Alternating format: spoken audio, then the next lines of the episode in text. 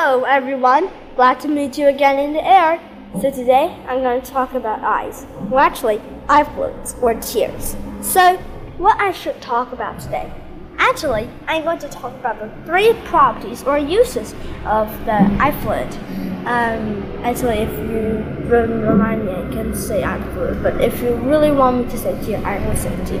Okay? So tear yeah, it's a kind of water. Actually, contains about um, um 50 to 70, uh, 15 to 70 percent of sodium. Actually, sodium chloride or table salt. And uh, yeah, it's really a table salt because that's why like your eye will, actually taste like um, salt water. You don't know.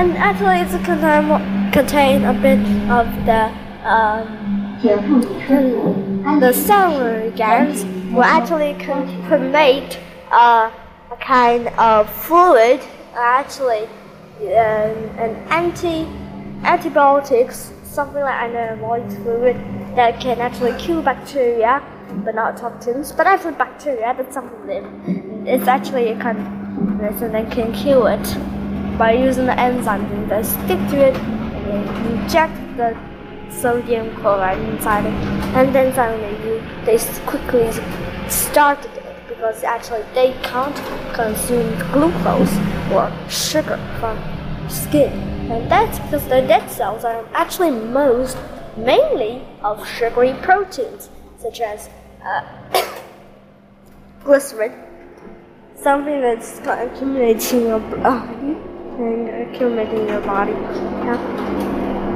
yeah. Okay, so let's continue. So let's see about the three properties of tears.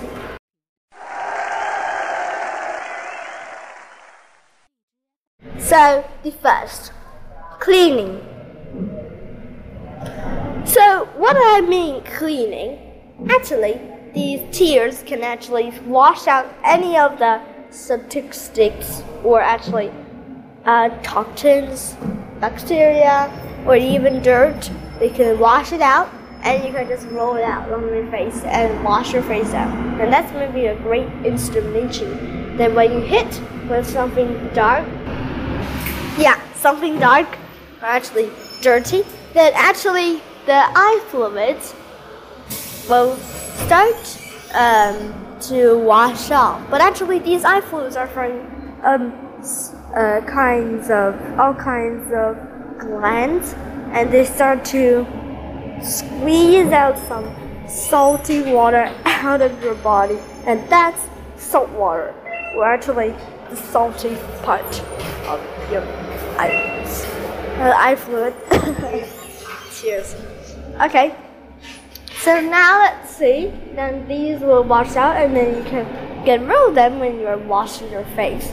Or they will just it all on and then it rolls down with your tear with your tear with your tears and then drop onto the ground and you don't need to contact anything again. Oh that's great, that's great. Thank you very much, thank you. Thank you so much. I love your I love your. Yeah, thank you, thank you. Okay. So let's talk about the other. Number two. So, um, the second uses, well, actually, the next uses of fluid is to um, to spread out an energy output, or actually the sodium that you need to extract it. So, what do you mean?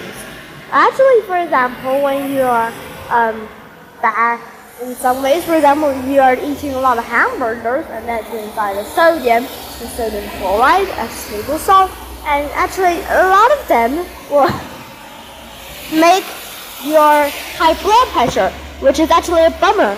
So that unless you're sweating, and also the eye fluids will start to um, secrete this out and to get rid of those sodium chloride uh, just like me, yeah, sometimes I just really cry because I I eat a lot of table salt these days.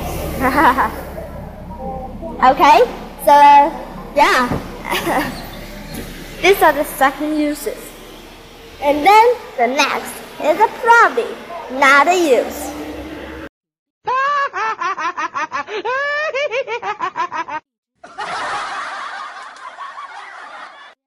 True. Yes, saying true. Huh? Oh, actually, yeah. You can just get rid of them anyway. Okay, so let's see the third one. Okay, so the second, third uses is. Uh, I forgot. Oh, I think it again. Um, actually, this one is um, a kind of that can um, express your emotion or to get rid of the smells of onions or that lactates inside onion and that smell will make you cry.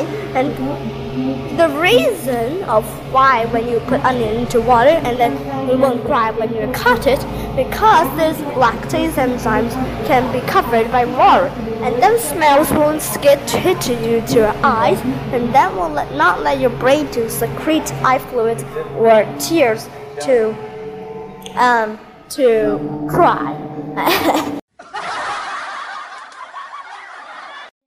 so I said before, this should also act on emotions. Or what I mean emotions. For example, you are very mad because you lost one of your toys. I have for children. Or that your laptop suddenly disappeared, or been to- and have been stolen by the thief, or been uh, broken by your child, you will be very angry or very sad. And at these times, you may cry. And these cries are for emotion expression, so that you know don't be too sad and your brain won't explode by thinking this stuff. So yeah, they will they will use a substance of cries to um, or your brain must be too tired and then it suddenly begins to cry again because that the energy will be very very high devoted in the brain. But the brain will explode if you use that thing. So you need to cry out someone. When you need to do when all your energy is not spent and there's a waste to do, and you have to breathe out and to get rid of the carbon dioxide.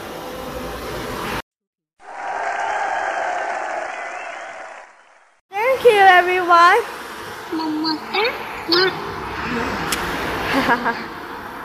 uh, thank you so much. Okay, so today I'm going to talk about all about eye fluid. So let's concentrate this. We have told about eye fluids and how the three properties and how eye fluid works and makes and how it works, or even about what is life saying.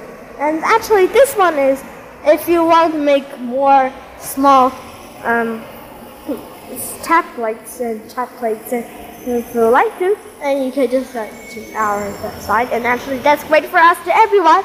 And thank you so much for listening. It's July the 25th. Goodbye.